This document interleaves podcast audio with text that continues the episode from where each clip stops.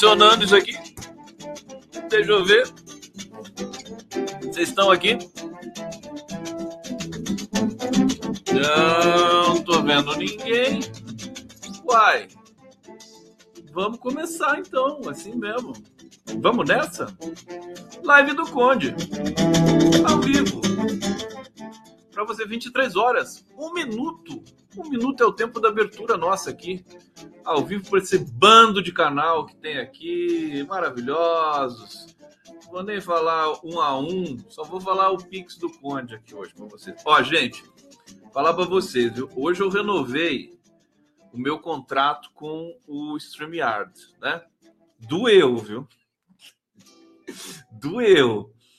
StreamYard fiz um plano aqui também muito especial para dar qualidade para vocês, aquela coisa toda, tal, tal, tal. É... Afinal, tem gente que fala assim: ah, você virou empresário. Empresário, empresário eu não gosto, não. Eu acho ofensa me chamar de empresário. Não tem empresário coisa nenhuma. Mas tá aqui, ó. Se vocês quiserem me ajudar, porque vai precisar, viu? Vou, vou passar, vou, hoje eu vou passar o gorro. Não é o chapéu, né? É o gorro, né? Tô passando o gorro aí. Vamos lá. Obrigado. Vai com Deus, seja feliz. Pronto. Tá feito aqui o marketing do Conde. E vamos começar. O meu gorro de guerra hoje. É, camuflado. Gente, vocês estão bem? Estão bem? Olha, hoje eu, eu tive uma conversa tão boa. Deixa eu mexer nisso aqui. Tive uma conversa tão forte. O, o Fernando Ideu. Vocês conhecem o Fernando Ideu? Nem eu. Não, tô brincando. Fernando Ideu é um jurista, professor, é assistente do Pedro Serrano na PUC, é, é do Prerrogativas, é um sujeito, enfim, gente fina, né? E muito qualificado. E a gente conversou hoje sobre um, indicações no STF. E foi a melhor fala que eu ouvi sobre o STF até agora. Antes de começar a falar isso para vocês, vamos lá, saudar todo mundo aqui, que beleza! Ah. Tomar minha água, tocar meu apito. Isso, todo mundo feliz, mexendo meus ovos. Olha os ovos do Conde aqui. Mexendo os ovos tudo aqui. Tudo aqui pronto. Eu quero ler vocês aqui, porque vocês estão engraçados. A Eliette ali tá falando, Conde pichando, pixando. Pixem, pixem o condão que o condão precisa. Tá? O condão tá, tá virando independente. É, Janete Godoy, claro que conheço, é um ser galáctico. Quem que você conhece, minha filha? Não tô sabendo de nada. Rose Filgueiras, Japinha, Ivone Arvelos. A Arvelos. KKK. Ela tá toda feliz aqui, não sei porquê. Eu adoro esse KKK, gente. Eu fico tão feliz quando eu leio isso. Eu não sei, eu tenho alguma coisa.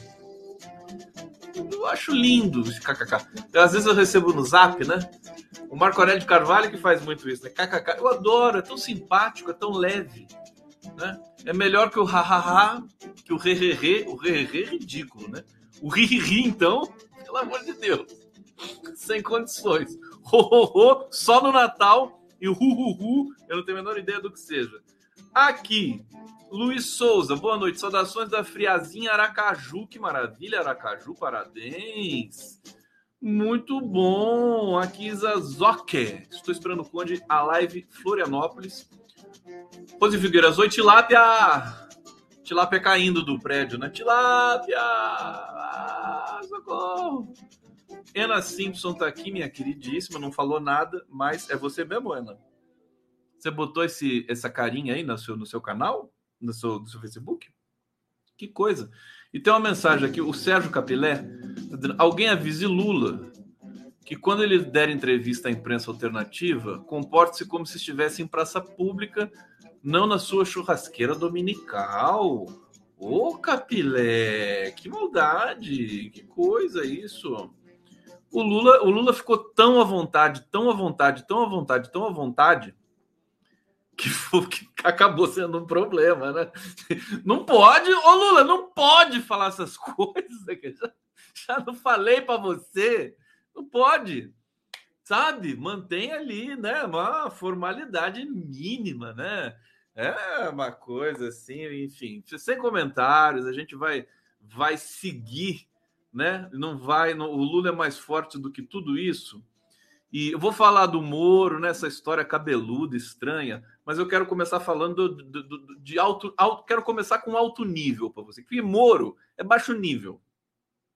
Fala de Moro, você baixa o nível, né? Eu fiquei preocupado hoje porque eh, estava eu, né, entre uma live e outra, que a minha vida é assim, né? E aí, Conde, você tá bem? O que você tá fazendo, rapaz? Tá dormindo, comendo? Olha, entre uma live e outra, eu durmo, como, né? Ando, né?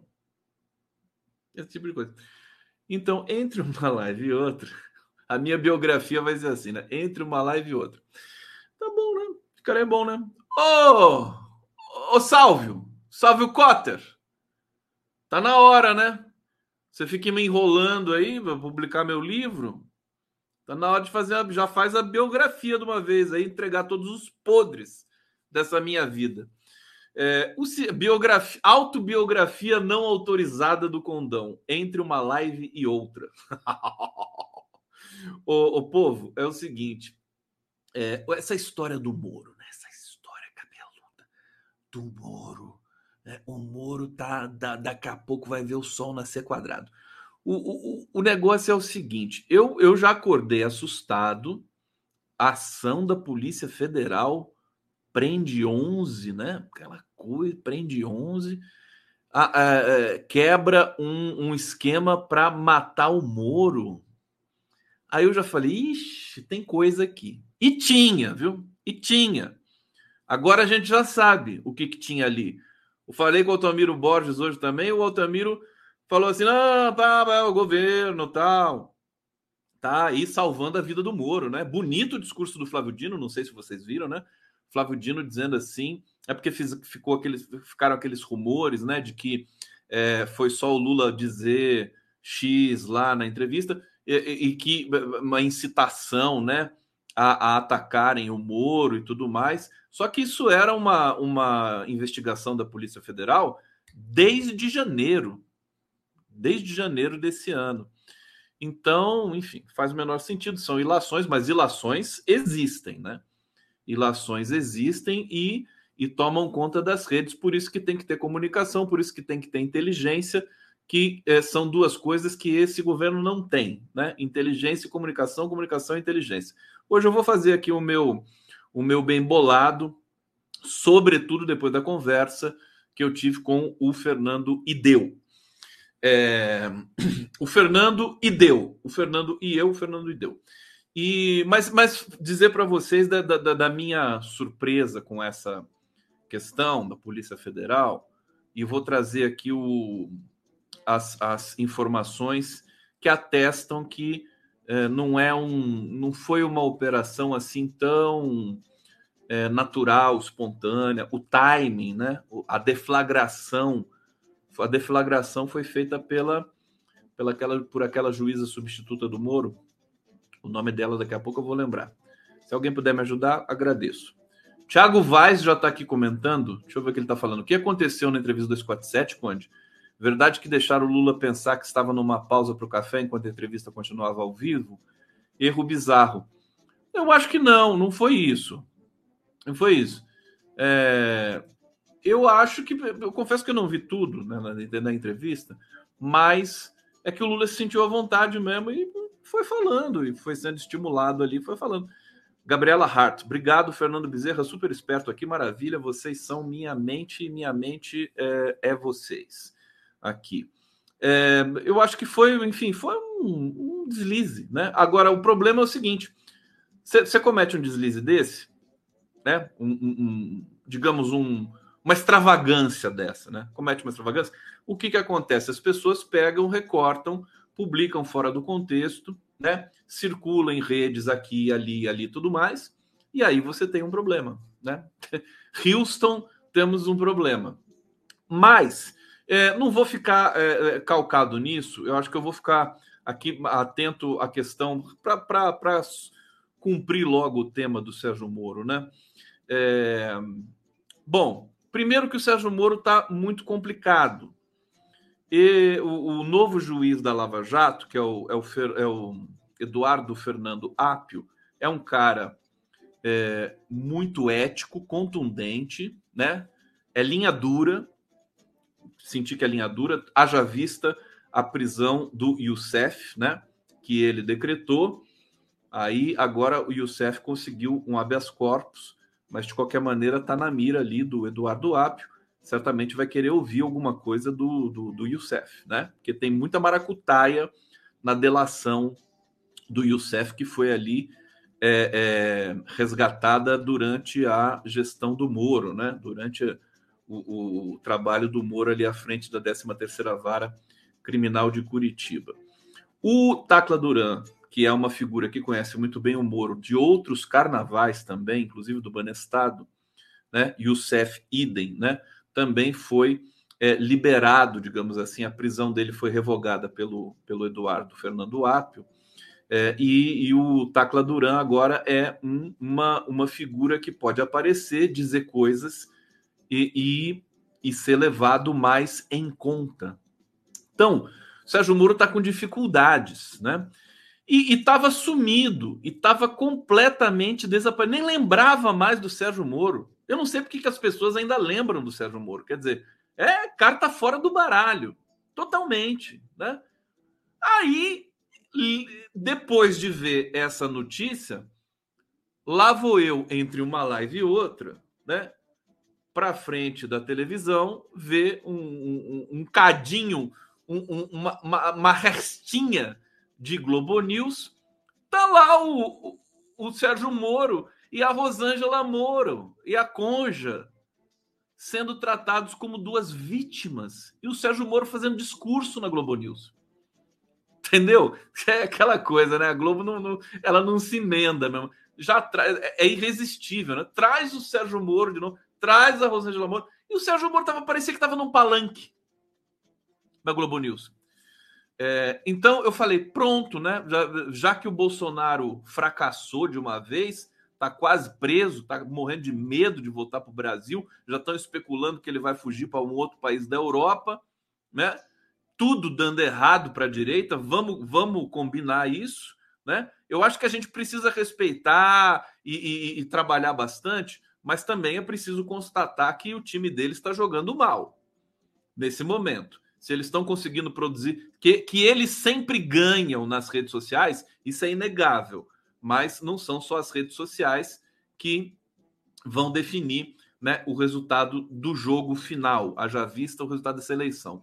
Então, deixa eu ver aqui se eu tenho informações para vocês. Vamos falar um pouco da, dessa ação da PF, né? Polícia Federal faz ação contra a PCC após descobrir plano para atacar autoridades. Moro era um dos alvos. É muito suspeito tudo isso, né? Contra a PCC, quer dizer, mistura tudo. O pessoal que tentou associar o Lula ao PCC durante uma década inteira aqui, o pessoal do Bolsonaro, né? e, e bota o Moro no meio desse angu, né? Angu de caroço. Olha só, então tá aqui, Polícia Federal cumpriu hoje de manhã série de diligências para desarticular, para quem não sabe, aqui vamos, vamos atualizar tudo isso, né? Em vez de ficar aqui, né? Vamos trazer aqui a factualidade para vocês, essa palavrinha horrível, né? Factual, péssima. É, desarticular um plano da facção criminosa PCC que pretendia realizar ataques contra autoridades. Um dos alvos era o ex-juiz da Lava Jato, Sérgio Moro. Tinha que falar que é ex-ministro do Bolsonaro também, né? Ex-ministro do Bolsonaro, não é só ex-juiz da Lava Jato. Ex-ministro do Bolsonaro. Foram efetuados 24 mandados de busca e apreensão, 7 de prisão preventiva, 4 de prisão temporária em Mato Grosso do Sul, Rondônia, São Paulo, Paraná. Ao menos nove foram presos, sendo seis homens e três mulheres. Todos em São Paulo, dois dos suspeitos continuam foragidos. É, aqui, deixa eu ver de quem é essa esse, essa aspa aqui que eu vou ler para vocês agora. Do Moro, né? O Moro tuitou, né? Sobre os planos de retaliação do PCC contra minha pessoa. Ele fala minha pessoa. Ai. Minha, minha família e outros agentes públicos fariam pronunciamento à tarde na tribuna do Senado. Por hora, agradeço a PF, PM, do Paraná, polícias legislativas do Senado e da Câmara, PM de São Paulo, Ministério Público Estadual de São Paulo e aos seus dirigentes pelo apoio e trabalho realizado. E o Lula? E o Dino?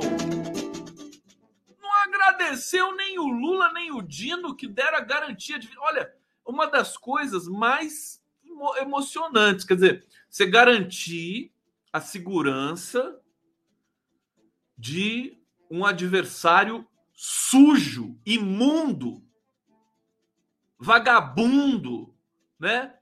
Corrupto. Você garante a segurança de uma figura dessa porque você, né? Você tem que garantir a segurança. Estado, não tem essa coisa de política, né? Você tem que garantir a segurança de todo mundo. Até de um verme como o Sérgio Moro, né? Desculpa, né? Tudo bem, vocês entendem minha, minha, minha revolta? Hein? Então tá bom. Então, tem que garantir. E garantiu. Com toda seriedade. O Sérgio Moro teve ali é, uma, uma forte reforço na segurança propiciada aí pelo, pelo governo, sabe? Chancelada, com todo cuidado. E a dona Rosângela também. Então, o cara não fala. O governo Lula e, a, e, a, e o ministro Flávio Dino tem que agradecer esses dois, viu, seu animal? Entendeu? Faz favor. Não é para ficar indo na Globo News, entendeu? Com aquela voz de pato, marreco, encaniçado, né? Voz de taquara, trincada. Né? O cara não, não procurou a fonoaudióloga até hoje Parece que procurou lá atrás e não deu certo, né? A Globo parou de pagar a fonoaudióloga e ele voltou para o reco-reco dele ali, né? Incrível, né? Ele tem um problema grave na pronúncia e tudo mais. Enfim, é isso, né? É isso. É, vamos aqui avançar um pouco mais, ver se tem mais alguma coisa aqui na, na matéria. A ação foi batizada de Sequaz e, e tem, teve por objetivo desarticular o grupo que pretendia realizar ataques contra servidores públicos autoridades. Eu acho que os mais os mais é, é, que, que, mereciam a nossa maior atenção são servidores públicos. Esses são heróis, né? Autoridades, incluindo homicídios, extorsão mediante sequestro, pelo menos cinco unidades da federação. É, o, o, G1 fez uma matéria muito boa, tenho de admitir, né? Quando faz, quando acerta, a gente, a gente fala, né? Não tem problema. A mídia convencional ela acerta e erra, assim como todos nós, na vida e na mídia também, que não é convencional, etc. Quando eles erram, a gente fala, quando eles acertam, a gente fala. E a matéria acertada, a meu ver, aqui do G1, é que. Cadê você, meu filho? Vem cá. É, eles fizeram um levantamento. É, onde é que está isso, meu Deus do céu? É, eles, eles já tinham alugado é, fazendas, é, comprado armas, feito toda a logística para sequestrar as pessoas, para montar cativeiro. Depois eu venho aqui nessa matéria mais adiante aqui na nossa live, tá bom? E é, a gente a gente avança um pouco nesse tema. Mas eu quero falar é, para vocês sobre essa questão da comunicação e da inteligência. Vamos lá, vamos recordar aqui é, o meu papo com o Fernando Ideu. A gente estava falando das indicações para o STF. Em primeiro lugar, o GSI está é, prestes a ser, acho que vai ser extinto pelo governo, né? É, é um gabinete de segurança institucional que é, é, é herança maldita do SNI, que era o órgão de inteligência da ditadura que é, buscava informações para matar, torturar, né? não nessa ordem, né? torturar, matar e jogar né, em vala comum. É, era o SNI. É, é, é, essa, é esse protocolo que deu origem ao GSI. Então, o GSI, até por uma questão de respeito às vítimas da ditadura, né? até por uma questão é, de, de ética, de bom senso, tudo mais que você puder imaginar, ele precisa ser extinto, né? Precisa ser enterrado, aquela merda, né? Do GSI. A ABIN é, precisa ser repensada urgentemente. É, eu, e eu estou dizendo isso aqui para vocês, não, não é uma crítica ao governo, porque não sei se um governo pode dar conta disso sozinho. Eu estou fazendo agora é uma leitura de Estado. O Brasil precisa começar a pensar em termos do seu estado. E eu acho que, que eu tenho uma boa notícia para dar para vocês, porque nós brasileiros, né, nesse circuito da internet, mas também no circuito popular, das ruas, né, das escolas, eu vejo que o, o, os adolescentes, embora as escolas é, é, é, soneguem informação, porque assim, nas né, escolas brasileiras, particulares públicas, elas sonegam informação, informação sensível, importante, essencial sobre economia, sobre política, por medo, né? Eles têm medo, porque os pais desses alunos podem reclamar de dizer que a coisa está sendo politizada. Os alunos têm que acompanhar os adolescentes, né, do ensino fundamental, ensino médio, né, eles têm de acompanhar o que está acontecendo, por exemplo, com as joias do, do Bolsonaro, que o Bolsonaro ganhou, o, o genocídio Yanomami. Eles não falam isso nas escolas, eu acho um absurdo. Eu pergunto para o meu filho sempre: falaram do genocídio Yanomami na escola? Não. não. Tem aula de redação, tem aula de história, tem aula de sociologia. Não tem. Não tem genocídio Yanomami. Eles não comentam sequer, sequer o 8 de janeiro. É um absurdo. É o medo da patrulha, da patrulha da extrema-direita. Isso tem que mudar. Não pode, você tem que falar essas coisas. Na, o, o, a, a, escola foi feita para isso, para discutir as coisas do dia a dia. Aí, aí você esconder isso de um, de um adolescente de 13 anos, né? O cara sabe ler jornal, tem acesso à internet, tem celular, ele vai ver tudo aquilo no celular dele e na escola não pode falar, né? É, é uma loucura. Mas enfim, nem sei porque eu estou falando isso, mas é, é, eu quero falar do, é, dessa questão da comunicação, né? É, enfim, tem, é, uma, é, pensar como Estado, né? já ficou claro que o governo Lula tem certas, certas prioridades, embora tenha de fazer tudo ao mesmo tempo, mas o Lula é um só, né? e você tem ali uma heterogeneidade muito grande na composição do ministério, mas está ótimo, está muito melhor, evidente, a gente sabe, vamos celebrar, mas eu acho que a gente tem de querer muito mais. Nós não podemos nos contentar. Esse é o detalhe que as pessoas às vezes não entendem. Né? Ai, você está reclamando do governo Lula depois do Bolsonaro, como é que você pode? Não, é porque eu quero mais, eu quero sempre mais. A gente quer sempre aprimorar processos. Não é para estar tá satisfeito. Não tem, não tem condição de você se dizer feliz, né? Num país que 30 milhões de pessoas passam fome grave, 100 milhões fome é, é, é, não, não tão grave, né? Segura, insegurança alimentar, em que o sistema carcerário, com 900 mil presos, é uma espécie de máquina de moer carne preta, tá certo? é, que você tem vários genocídios espalhados pela, pela, pelo país gigantesco de fazendeiros, garimpeiros, madeireiros em cima de comunidades indígenas. Então não dá para você dizer que está satisfeito, né? Tem sempre, sempre querer mais, evidentemente elogiando as, as ações com a empolgação necessária também. O Lula daqui a pouco vai fazer a viagem para a China. Acho que vai ser uma, uma viagem muito interessante para redesenhar também um pouco dessa geopolítica, mas assim, indo direto ao ponto, vamos voltar para a questão da inteligência e da comunicação.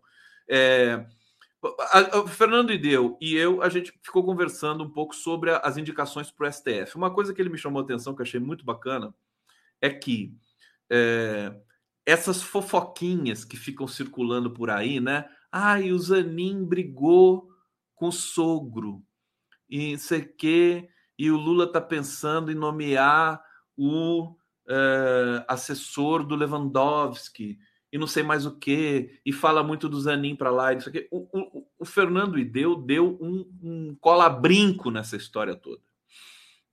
Ele falou: a discussão tem que ser de alto nível, não pode se rebaixar a essas coisas. Ah, é amigo, ah, não é amigo. Não é, não é assim que se, se nomeia um ministro do STF essa coisa, sabe, rasteira. Ai, não sei o quê, é, é, próximo, tem que ser um cara que proteja o PT, proteja. Isso tudo é, uma, é de uma idiotia sem tamanho. O, o Ideu disse o seguinte: tem que ser alto nível. Você tem que discutir, você tem que conhecer quem vai ser indicado para o STF. Mais do que a questão identitária, embora a questão identitária também se faça presente, seja importante, né? é, tem que ver se, se, a pessoa. Qual que é a posição da pessoa, do, do, do, do nomeado, do candidato, né? Com relação à reforma trabalhista. Tem que, ter, tem que ir em pontos sensíveis, né?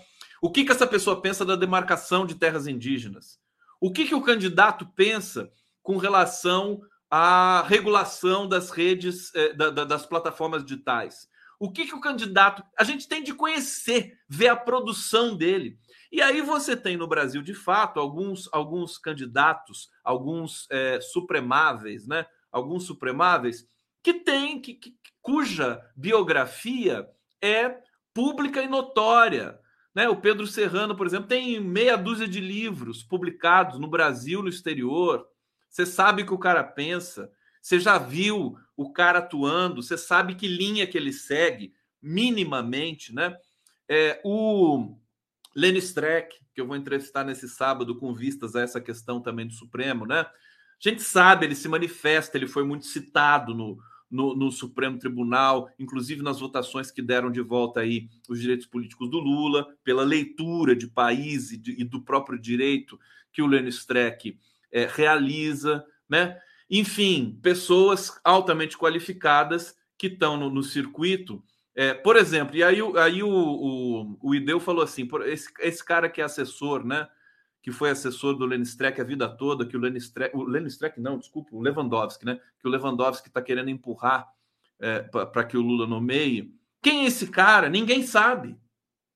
Da onde ele veio? O que, que ele pensa? Então precisa vir, né? Não pode deixar só para essa batina do Senado. Tem que vir aqui, tem que vir me dar entrevista, dar entrevista para as redes, aparecer, se expor, mostrar que não tem medo de se expor. Se o cara ficar fechado em copas, nessa altura do campeonato, caramba, o que, que eu vou pensar como brasileiro né, na questão da indicação para o STF? Então, é, eu acho que esse, esse chamamento do Fernando Ideu, eu vou, inclusive, eu vou recortar essa fala dele e vou publicar independente. Quero fazer chegar, enfim, nos píncaros da glória do, do governo brasileiro para que é, a gente possa é, refinar um pouco mais essa discussão que está muito rebaixada, né?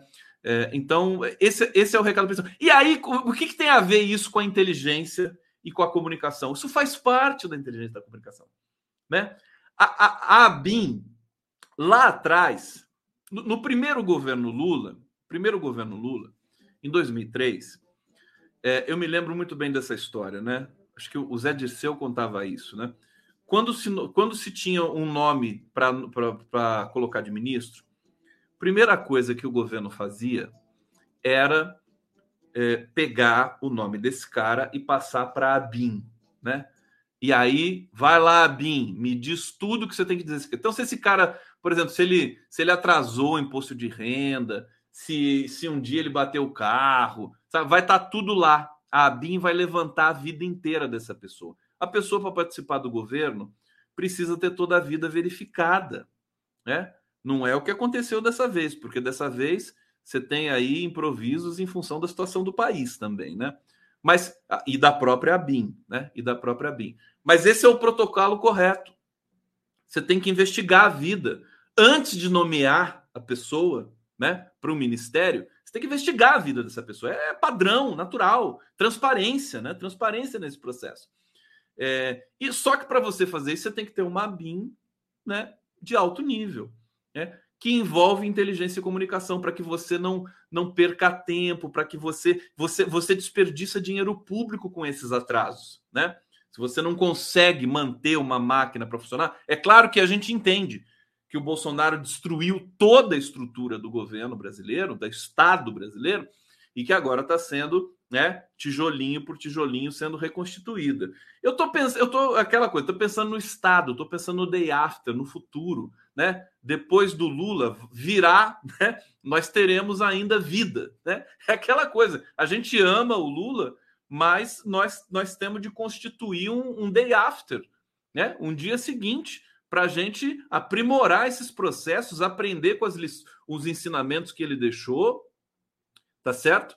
É, é, para constituir cada vez mais né, um, um, uma sociedade mais interessante, mais justa, mais rica, por que não? Mais rica. O Lula gosta dessa história de, de, de riqueza, ele não gosta de acúmulo, não gosta de acumular riqueza. Mas se você falou em emprego para o Lula, ele está dentro. Né? Não, isso aqui vai gerar emprego.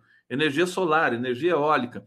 Se falar para o Lula, eu já disse isso para o é, pessoal que, que, que tem uma frente, né? O movimento, o Siddhartha Ribeiro é um deles, né? que defende o uso medicinal da maconha, né? Que é fantástico, né? A maconha medicinal, é, o Siddhartha Ribeiro me disse que é a nova penicilina, né? Ela funciona para muitas, tem muitas aplicações, muitas, muitas. É revolucionário e ela já movimenta bilhões de dólares nos Estados Unidos e no Canadá. É, e mais do que isso, inclusive está salvando a vida de muita gente que sofre de Alzheimer, né? Crianças, que tem problemas, sobretudo problemas neurológicos, tudo mais, a maconha tem um tem um, o, o, a essência, né? O, como é que se chama? A essência, né?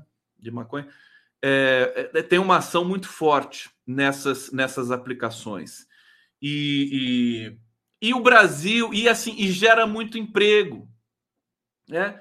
Você tem uma cadeia já de, de, de emprego, de pesquisa, de produção, de pesquisa de alto nível, com o uso da maconha medicinal. Né? Isso provavelmente não chegou no Lula ainda do jeito que tem canabidiol, né? Não chegou no Lula ainda do jeito que tem teria de chegar. Não sei se vai chegar um dia, né? Não, não dá para chegar tudo no Lula também, né? É, daí que ter, seria importante ter um ter alguém que pudesse absorver essas questões, né? Aprimorar e tal, e depois chega no Lula, e daí a vontade política constrói.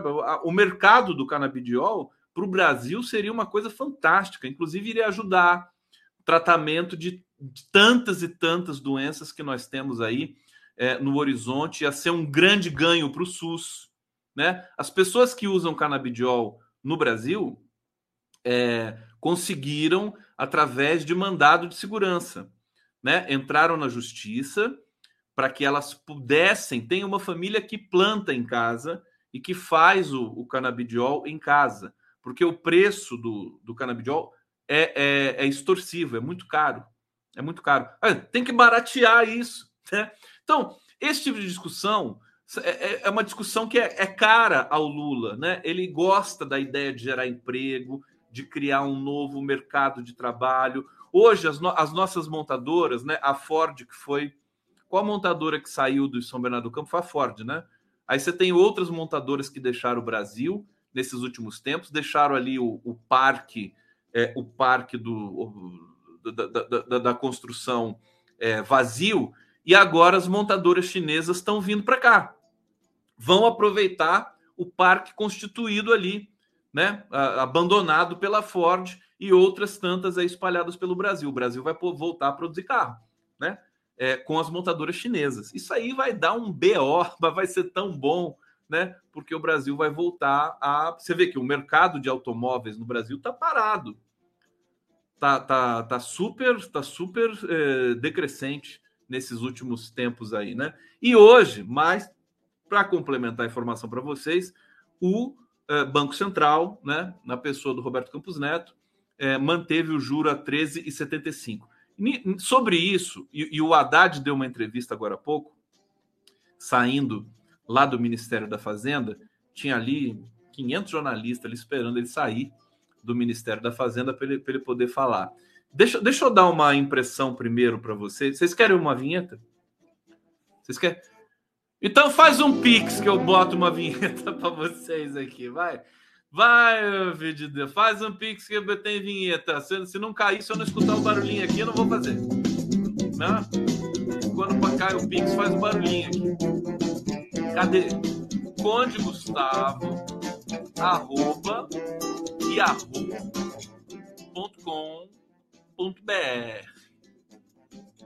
Conde Gustavo, arroba, yahoo.com.br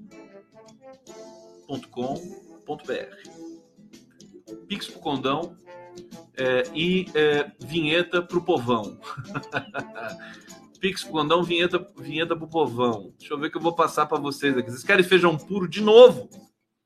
Ah!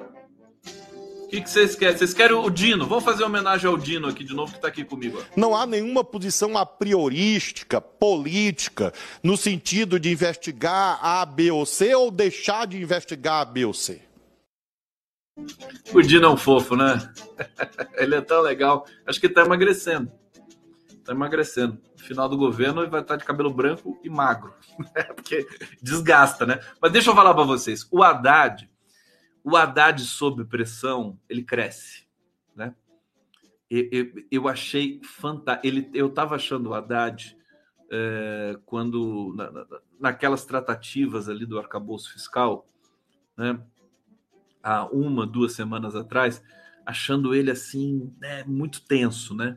Hoje eu vi um Haddad absolutamente relaxado, sorrindo, ele cresce, ele tá. Por quê? Porque eu, eu, eu, tenho comigo que esse estado de espírito que eu pude identificar no Haddad hoje, porque eu sou meio sensitivo, né? Eu vejo. O, o, eu acho que o Lula deve ter dado um afago no Haddad, assim, né? É, em privado, que o Haddad está tá flutuando. Ele desceu flutuando do Ministério da Fazenda, com um baita de um pepino que é a, a, a, os juros em 13,75 ainda hoje. Mas ele foi lá. É, é, assistam a entrevista que ele deu, né? Que ele realmente estava de posse, né? É, da, da, da, sua, da sua importância histórica. Né? Muito bacana ver o Haddad hoje. Ele disse: olha, é preocupante né, que o Banco Central né, não tenha entendido o que está acontecendo com o Brasil. O Brasil tem o maior juro do mundo. É, e ainda eles comentaram que poderiam aumentar o juro se fosse necessário, né? É, o, o Haddad e a equipe econômica do governo está fazendo das tripas coração para manter aí a responsabilidade fiscal e tudo mais. O Haddad disse o seguinte também, falou: olha, essa essa, esse desvario, ele não usou essa palavra, né? mas essa, essa política do Banco Central de deixar os juros na lua pode, inclusive, prejudicar o próprio, a própria responsabilidade fiscal. Né? Porque daí as empresas vão começar a não ter condições de pagar seus impostos, né?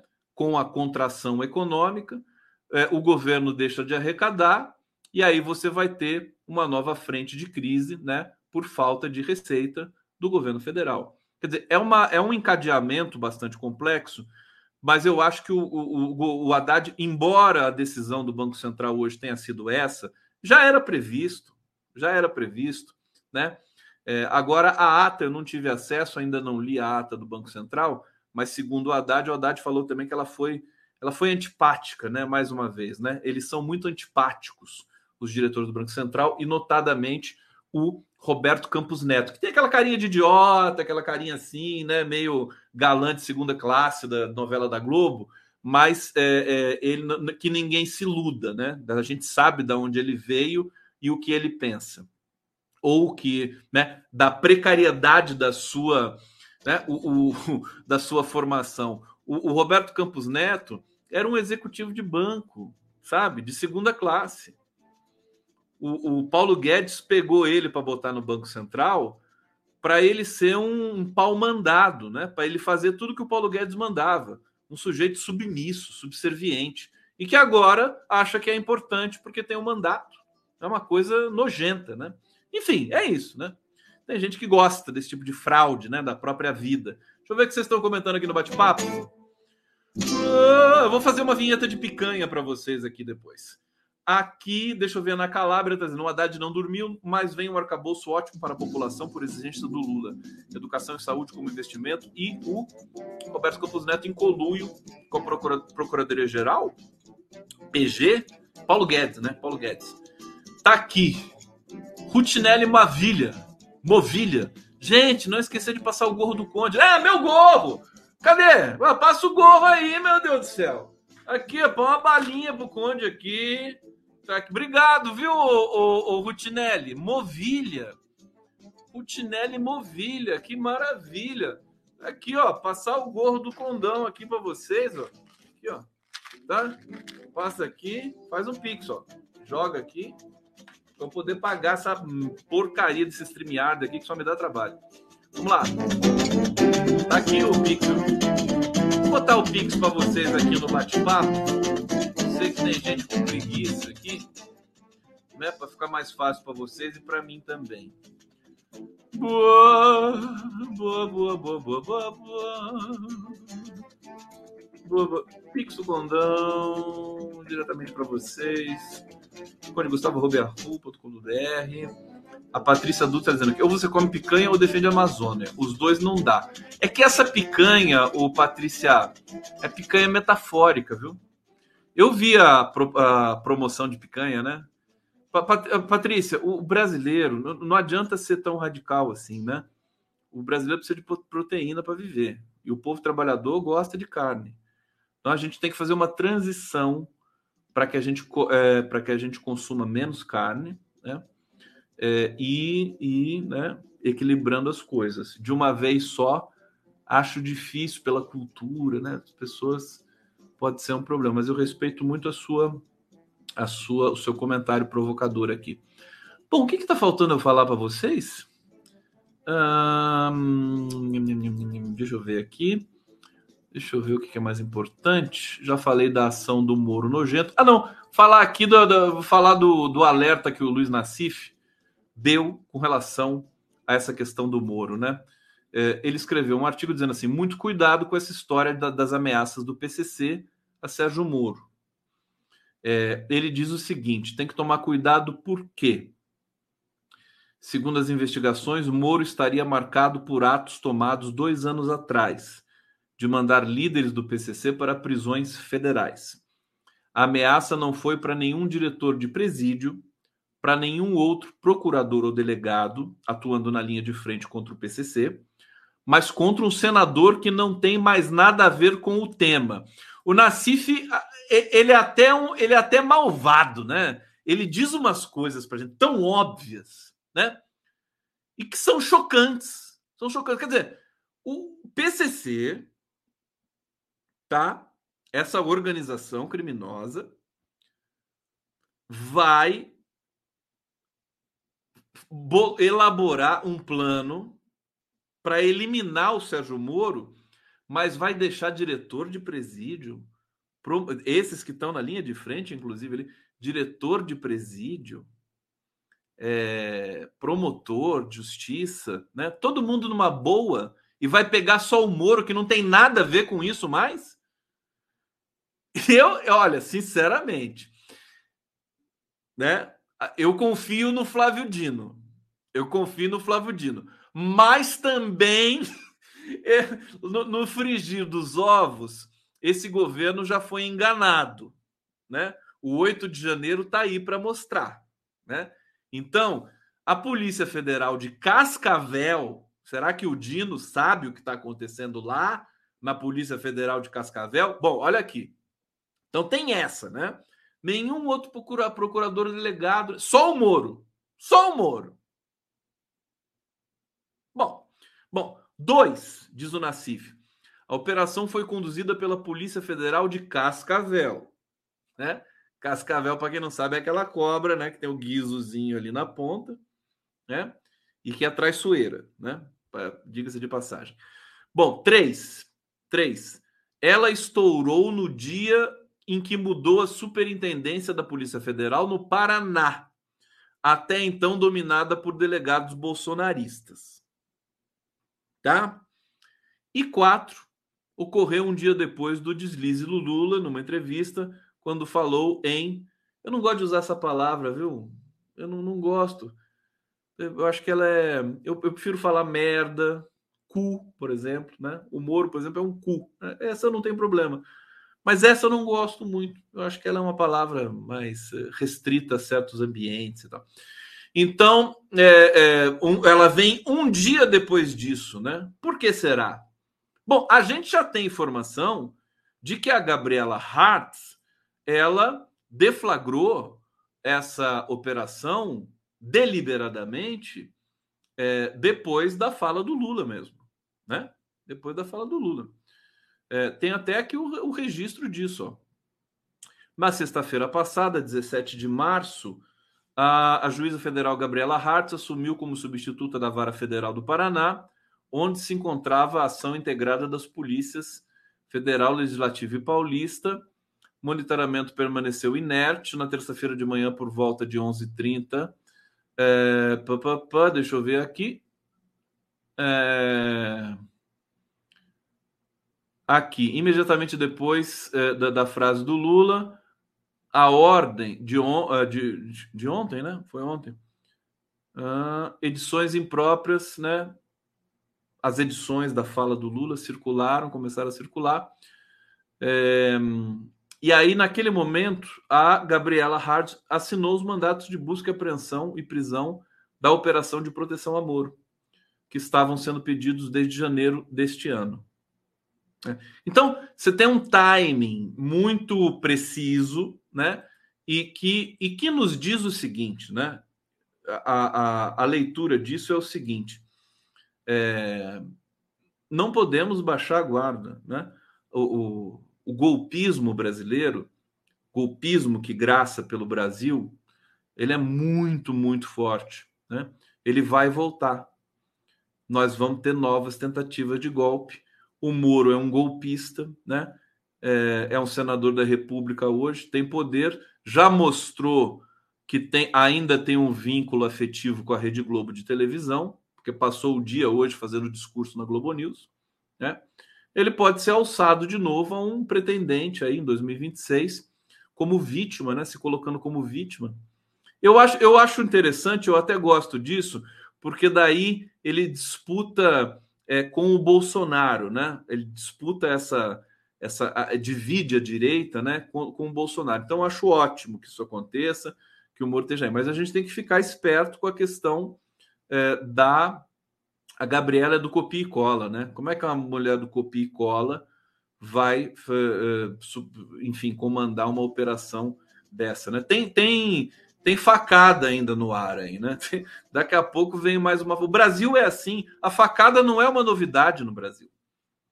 Não tem novidade nenhuma. Esse é o perfil, né? Sobretudo os milicos, né? É, só você pensar em, em pensa redemocratização, 1989, a facada foi o sequestro do Abílio Diniz, em que os sequestradores foram obrigados a usar, foram coagidos pela polícia a colocar as camisetas do PT, do MST, para acusar o Lula na, no segundo turno das eleições ali com o Collor.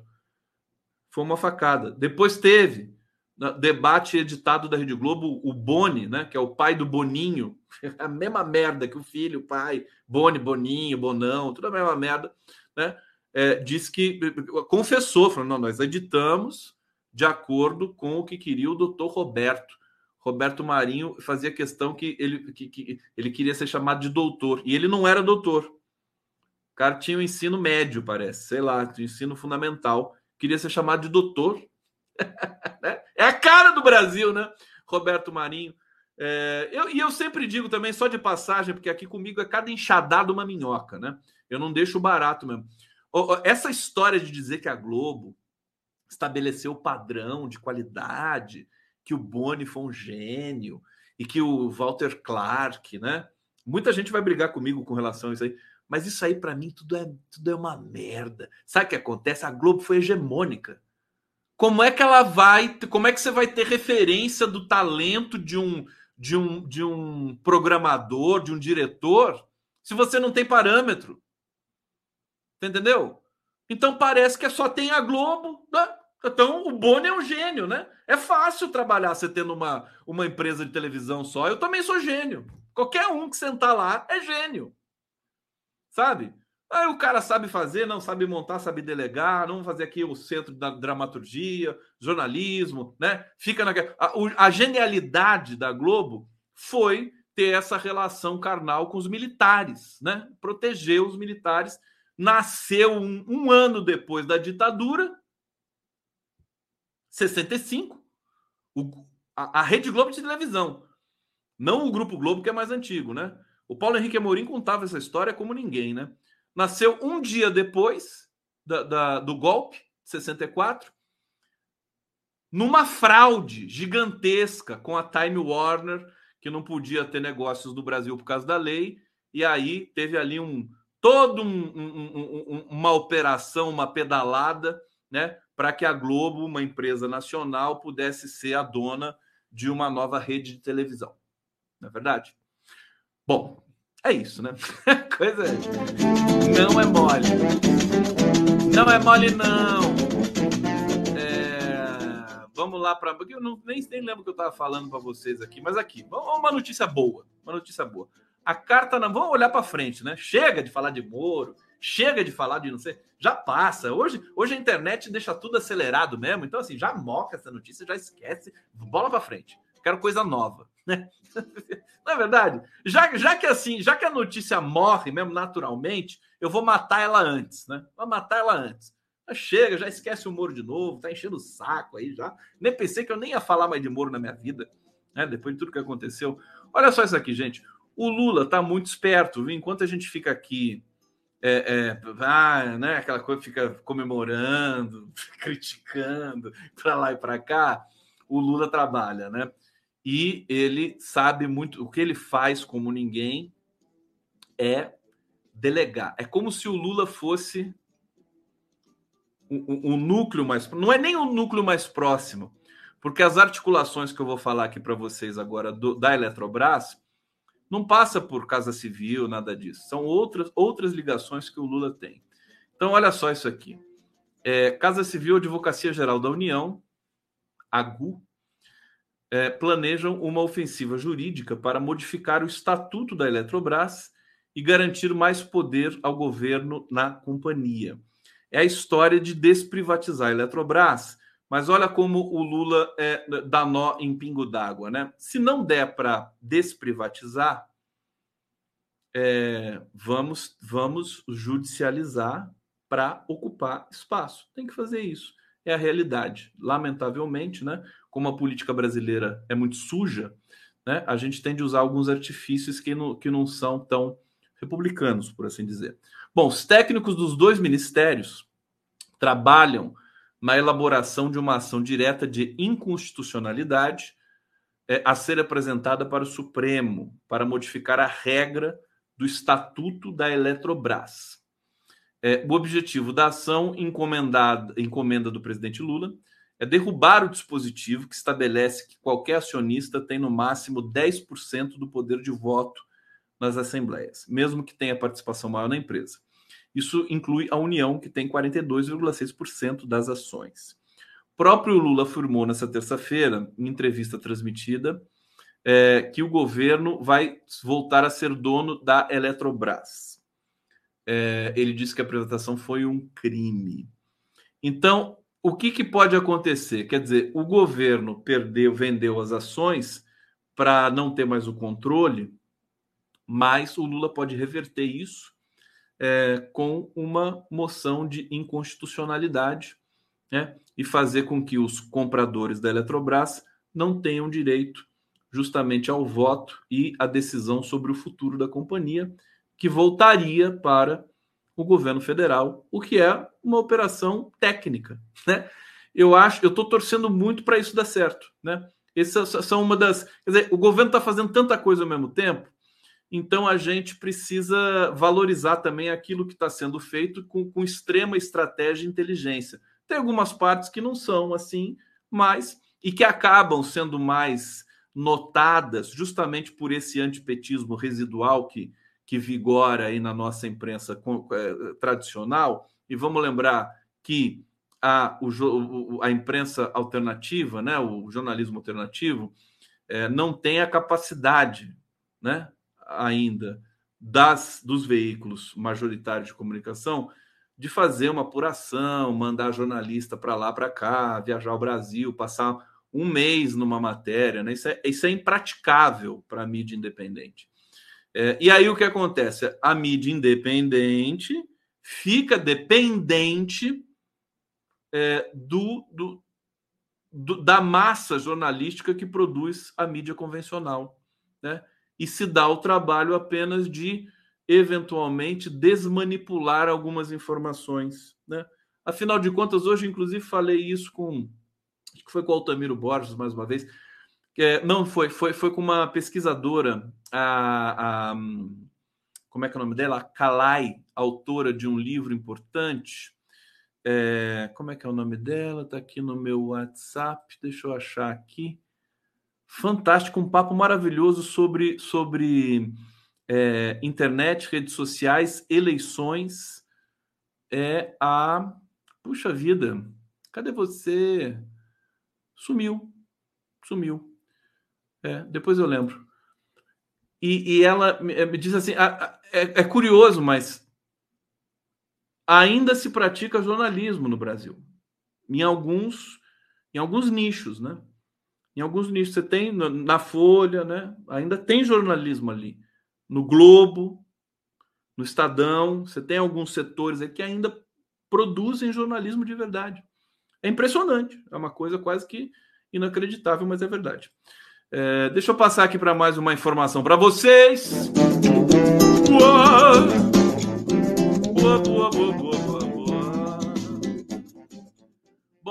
Copom manteve a, a, o, a, os juros no Brasil e o Fed, esse banco central estadunidense, né, o Fed, que não fede nem cheira, né, o Fed aumentou os juros nos Estados Unidos. 0,25 pontos. Parece, parece que botaram um brasileiro lá no, no, no, Banco Central estadunidense, né? Engraçado isso, viu? Coisa engraçada. Ai, meu Deus. Que coisa. Ô, gente! Vocês estão bem? Passa, passa o. Ai, meu Deus. O que é isso aqui?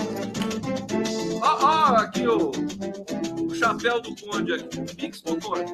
Pix do Conde. Vou pegar o Pix vermelho aqui, que eu sei que tá cheio de comunista aqui, ó. Aqui. Pix do Conde. O tic-tac. Aqui. Obrigado. Eu quero, quero deixar meu beijo. Né? assim, todo especial para todos vocês. Obrigado, Regina da Costa, Silvana Costa, Oswaldo Costa, Clóvis Costa, não, tô brincando, não é todo mundo Costa aqui, não. Luiz Souza, Marta Queiroz, né? Eloy Dobler, Lenice Tanos, um, Andréa Cristina de Souza. Um beijo grande, obrigado pelo carinho, pela audiência. A gente volta amanhã. Deixa eu, deixa eu mostrar para vocês aqui meu trabalho, que eu super. Eu amo o que eu faço, né? É insuportável isso, né? As pessoas não entendem. É, né? O que, você ama o que você faz? Parece bobo, né? Não, é o que eu amo mesmo. Então, aqui, olha só, essas duas maravilhosas mulheres que estão aqui são nicaragüenses e amanhã a gente vai conversar sobre a Nicarágua, que está todo mundo querendo saber o que está acontecendo na Nicarágua. Maria Mercedes Salgado e Ana Mercedes Saria e Casa estarão comigo em Por el Cast del Conde a partir das 5 e meia da tarde. Vozes da Nicarágua. E, gente, preparem-se. Amanhã no Giro das 11 está aqui. Quem vai estar comigo? Jamil Chad especialista. E a Rose Martins Yves Bruxel. Olha que lindeza de Giro das Onze. O Brasil vai à China. Jamil Chad diretamente de Genebra. Yves Bruxel diretamente das Minas Gerais. E a Rose Martins também. São, são duas minerítias maravilhosas. Rose Martins, especialista em Rússia, né? E a Yves Bruxel, uma das comunicadoras mais fantásticas é, do nosso, do nosso, da nossa cena aqui. Tem gente perguntando, e o Jefferson Miola, né? O Jefferson Miola está em Brasília. Ele não vai poder participar amanhã, infelizmente, né? Então, eu chamei o meu querido Jamil Chad, que está indo para a China. Ele vai falar comigo e vai embarcar para a China para cobrir a visita do Lulão lá na China. Tá bom? Então, é isso.